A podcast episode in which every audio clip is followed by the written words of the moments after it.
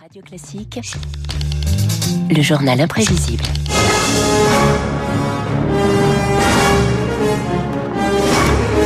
La musique de retour vers le futur pour saluer Augustin Lefebvre qui fait son entrée dans ce studio. Bonjour. Retour vers le futur puisque nous allons parler du RPR. Plus de 20 ans après la disparition du parti gaulliste fondé en 76 par Jacques Chirac et les compagnons, le sigle revient dans notre vie politique, le sigle du RPR à travers un coup de communication. Et oui, puisqu'un élu du RN des Bouches-du-Rhône a récupéré la marque. Et oui, figurez-vous que personne n'avait pensé à la déposer.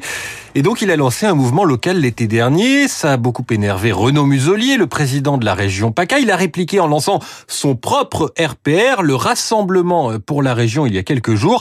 Guéguerre locale et nous voilà de retour en 76. J'ai l'honneur de proclamer Jacques Chirac président du Rassemblement pour la République. Immense rassemblement porte de Versailles, l'UDR est morte, vive le RPR, une écurie conçue pour un homme. Rassemblement pour la démocratie, mais aussi rassemblement dans la majorité. À ses côtés, euh, déjà ceux qui accompagneront euh, sa vie politique. Et les futurs ténors de la droite comme Alain Juppé et François Fillon. François Fillon qui est pas vraiment euh, ténor tout court. Alors, enfants de la patrie, le jour de gloire est arrivé. C'est Fillon ça. Oui, c'est Fillon qui lance la Marseillaise à la tribune en 76. En plus de l'hymne national, eh bien, les partis politiques adoptent à l'époque euh, des chants.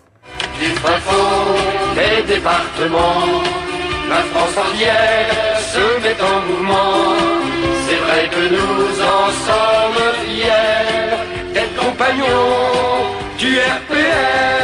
Alors, difficile de savoir euh, les- l'effet que ce morceau a pu avoir sur les électeurs, mais après, après presque 20 ans de péripéties et de vie politique, l'objectif du RPR est atteint. Le nouveau président de la République est donc Monsieur Jacques Chirac, élu avec 52% des voix. C'est la joie, c'est la liesse, on peut le comprendre.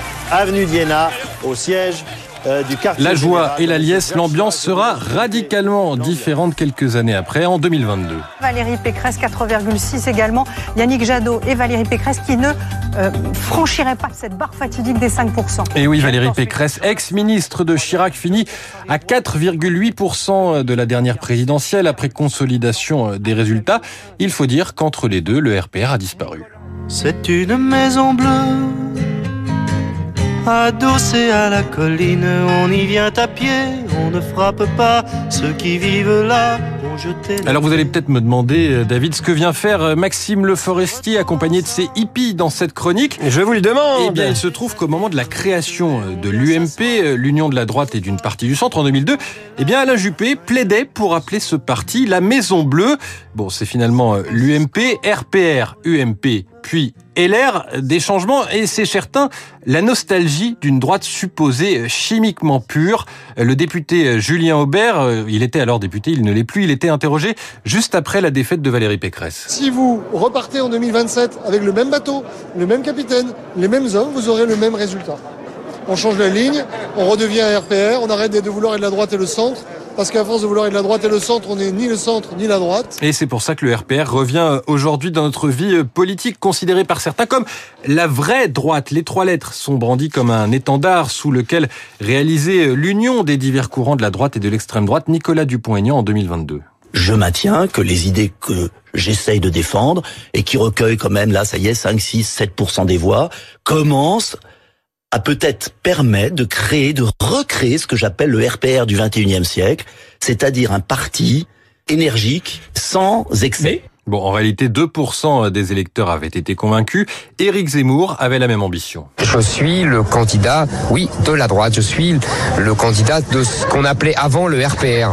Voilà. Pour les plus jeunes, ça veut rien dire, mais pour les plus anciens, ça veut dire quelque chose. C'est-à-dire le rassemblement de la droite populaire, bonapartiste, gaulliste, euh, qui rassemble les classes populaires et la bourgeoisie patriote. J'y tiens beaucoup. Bon, comme toute nostalgie, celle du RPR écarte certains pans de l'histoire euh, du parti, les défaites électorales la dissolution, les affaires, celles des emplois fictifs de la mairie de Paris, des HLM des Hauts-de-Seine, des faux chargés de mission, etc. Une nostalgie qui reste donc confidentielle, qui doit vivre à droite avec d'autres nostalgies, comme celle des années Sarkozy. Bref, le RPR n'a pas eu le dessin de son fondateur dans la culture populaire, Jacques Chirac, devenu une figure branchée après avoir quitté l'Élysée, sans considération politique, c'était devenu l'homme sympa des guignols de l'info. Les gens ne le savent pas d'avant, mais jusqu'à l'âge de 15 ans, j'étais noir. Seulement en arrivant en France, je me suis plié au coutume de la métropole, j'ai blanchi. Vous espérez vraiment qu'on va avaler ça, que vous êtes noir? Ben, franchement, oui. Les Français ont déjà gobé la fracture sociale. Ça va être dur, hein, je vous assure. Ah bah, à la limite, je m'en fous. Parce que j'aurais eu l'air sympa quand même. Et sympa, j'ai que ça. Une image sympa popularisée par les guignols, mais aussi par une photo, celle où on le voit frauder dans le métro. L'histoire est en réalité bien différente. Jean-Claude Delmas, le photographe, se souvient. Resquieur sans lettres, puisque, comme tous les hommes politiques, il ne savait pas qu'il fallait retirer le ticket de métro que lui avait mis le directeur du métro pour que le portique s'ouvre. Et donc, il est resté devant, bloqué, et euh, d'un seul coup, il a sauté devant moi. Il a fait ça sportivement, à la Chirac, quoi. Bon, aujourd'hui, cette chichimania s'est un peu atténuée. Restent les photos et restent évidemment les hymnes de campagne. La France a besoin d'un homme de courage, de résolution. Votons Jacques Chirac en avant. La France a besoin d'un homme au courage des vraies solutions. Un homme courageux qui se lève chaque matin pour préparer le journal imprévisible, c'est Augustin Lefebvre. On a besoin de lui. On retrouve ce journal imprévisible sur l'appli Radio Classique. Merci Augustin. Tout de suite, David Barou décrypte les réductions d'effectifs chez les équipementiers automobiles.